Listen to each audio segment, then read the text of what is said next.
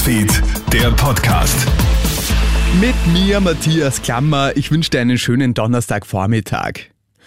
Sorgt ein neuer Corona-Impfstoff jetzt doch wieder für einen leichten Impfturbo im Land? Heute werden 74.000 Dosen des Impfstoffs von Valneva an die Bundesländer verteilt.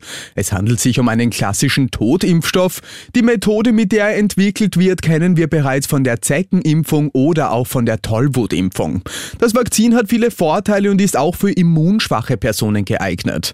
Man hofft aber vor allem, dass sich nun zumindest ein Teil der mRNA-Kritiker damit impfen lässt ist. Virologe Norbert Nowotny hat da allerdings seine Zweifel. Der erste etwas alternative Impfstoff, jener der Firma Novavax, den gibt es ja jetzt schon lange, wird überall angeboten. Ich glaube, es gab an die 30.000 Vormerkungen und bei weitem nicht so viele Menschen sind hingegangen. Auch im heurigen Sommer steht Wanderurlaub in Österreich hoch im Kurs, sowohl bei einheimischen als auch bei ausländischen Touristen. Doch immer wieder kommt es dabei zu gefährlichen Situationen zwischen Mensch und Kuh. Im Juni ist eine Deutsche von einer Kuh auf einer Alm niedergetrampelt worden. Und erst vor wenigen Tagen soll eine Schülergruppe aus den USA von mehreren Kühen attackiert worden sein. Das Problem, viele Wanderer ignorieren Warnschilder und Zäune und kommen damit den Tieren zu nahe. Gefährlich Gefährlich wird es vor allem, wenn Hunde dabei sind und wenn man auf Mutterkühe trifft.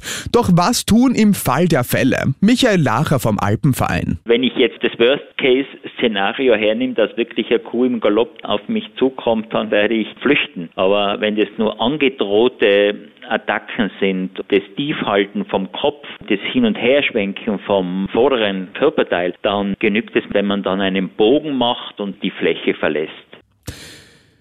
In einer Wohnung in Neulengbach im Bezirk St. Pölten sind gestern Nachmittag eine Frau und ein Mann tot aufgefunden worden. Die 20- und der 22-Jährige weisen Schnittverletzungen auf, teilt die Polizei auf Anfrage mit. Mord und Suizid würden nicht ausgeschlossen werden. Die Ermittlungen der Tatortgruppe des Landeskriminalamts Niederösterreich dauern bis in den Abend an. Die ganze Story habe ich dir auch online auf KroneHit.at gestellt. Nach der Entdeckung einer Toten gestern früh in einem Einfamilienhaus in Oberwaltersdorf im Bezirk Baden ist der Ehemann der 57-Jährigen gerade festgenommen worden. Laut Polizei besteht dringender Tatverdacht. Der 64-Jährige hat angegeben, das Opfer gefunden zu haben und ist zunächst als Zeuge geführt worden. Der nunmehr Verdächtige hat anfangs nicht einvernommen werden können. Polizeiangaben zufolge hat er zuvor geschockt reagiert und psychologische Betreuung erhalten.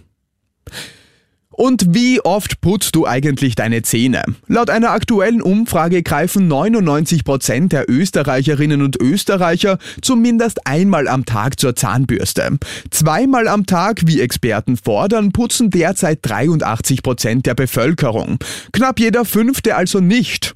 Die Zahlen verbessern sich, es bleibt aber Luft nach oben. Im Vergleich, 2018 haben 74 Prozent angegeben, zweimal pro Tag zur Bürste zu greifen, also um rund 10% weniger als jetzt. Die ganze Story habe ich dir auch online auf KroneHit.at gestellt. Und das war schon wieder mit den wichtigsten Infos bis jetzt. Den nächsten Podcast und das nächste Update gibt's dann wieder am Abend. Schönen Tag dir. Krone Hits, Newsfeed, der Podcast.